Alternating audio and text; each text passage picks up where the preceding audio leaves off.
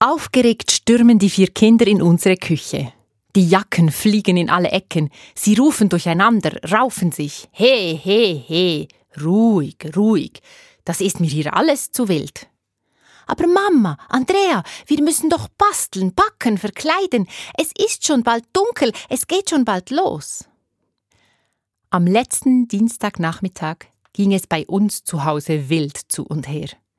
Während sich meine Tochter schon Tage vorher Kostüm und Schminke besorgt und mit Freundinnen einen Plan ausgeheckt hatte, waren die jüngeren Kinder ganz im Moment.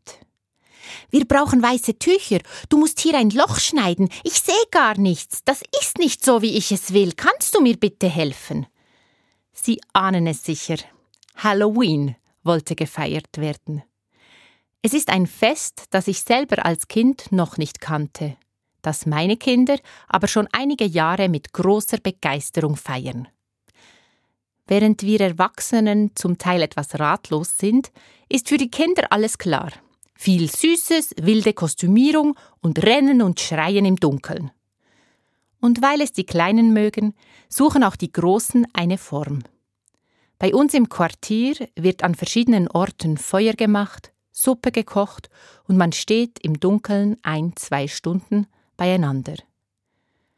Und das ist Halloween vielleicht. Ein bisschen Abschied vom Sommer, bevor wir uns alle wieder mehr in unsere Stuben verkriechen. Mein siebenjähriger Sohn war heuer zum ersten Mal so richtig bei Halloween dabei. Mit einer Verkleidung, zwei Freunden und einer Tasche, die mit Süßigkeiten gefüllt werden wollte. So kam es, dass ich diese Woche mit drei kleinen Gespenstern besprechen durfte, worauf sie achten wollen beim Erschrecken. Es war lustig, aber auch beeindruckend, den drei Erstklässlern zuzuhören, wie sie darüber sprachen, bei welchen Türen sie sich trauen zu klingeln, was sie tun würden, wenn jemand keine Freude an ihrem Spaß hätte, worauf sie achten könnten, um Menschen zu erreichen, die auch mitmachen wollen und wie sie sich wohlfühlen in der Dunkelheit.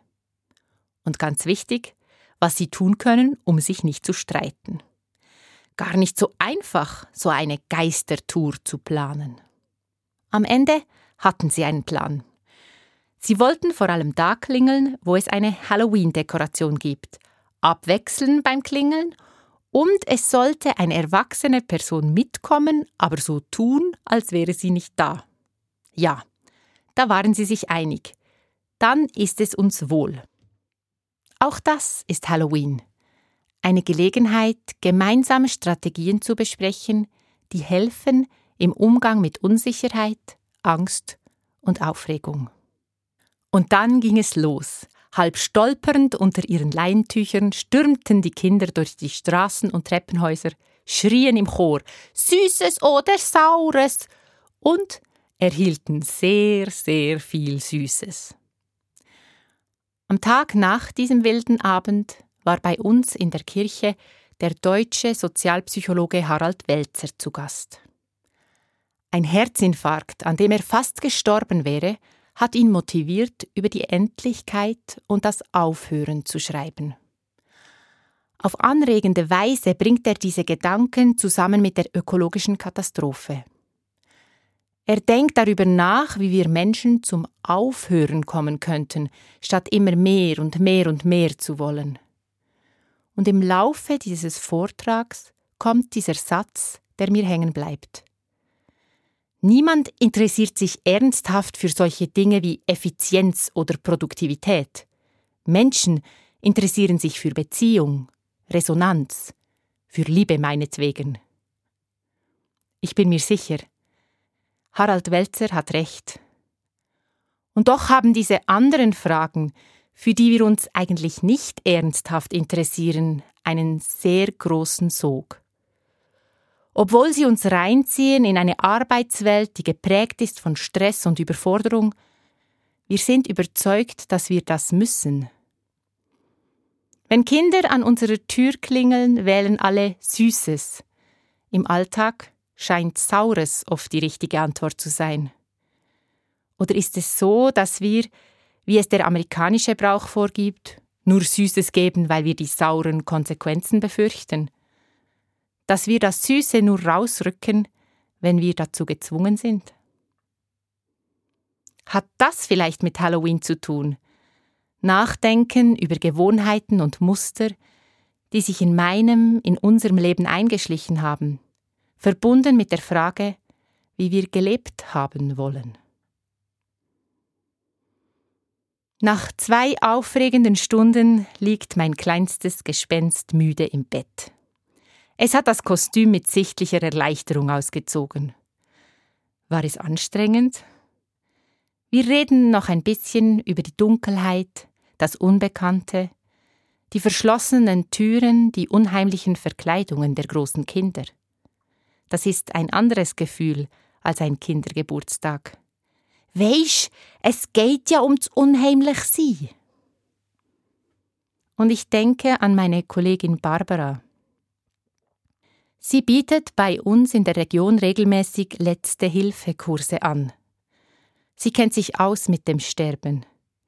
Nicht nur beruflich, auch als Freiwillige ist sie engagiert und begleitet Menschen, die bald sterben werden. Sie erzählt davon, wie jeden Tag Menschen sterben, weil sie alt und krank sind, und sie findet, es würde uns helfen, das nicht zu dramatisieren, sondern stattdessen Netzwerke zu bauen rund um Sterbende, Trauernde und ihre Angehörigen. Die letzte Hilfekurse dienen dazu, sich vorzubereiten, auszutauschen und Fachwissen zu bekommen, das hilft, ruhiger umzugehen mit dem, was unvermeidlich ist, mit dem Tod.